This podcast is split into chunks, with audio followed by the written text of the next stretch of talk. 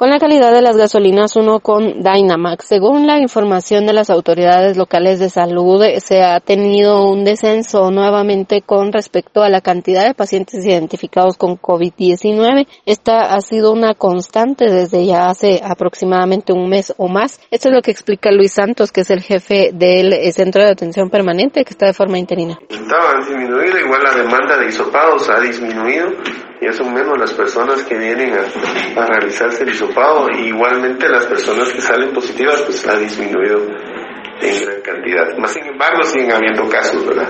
Ya leves, ya menores, pero eh, sí siguen habiendo casos.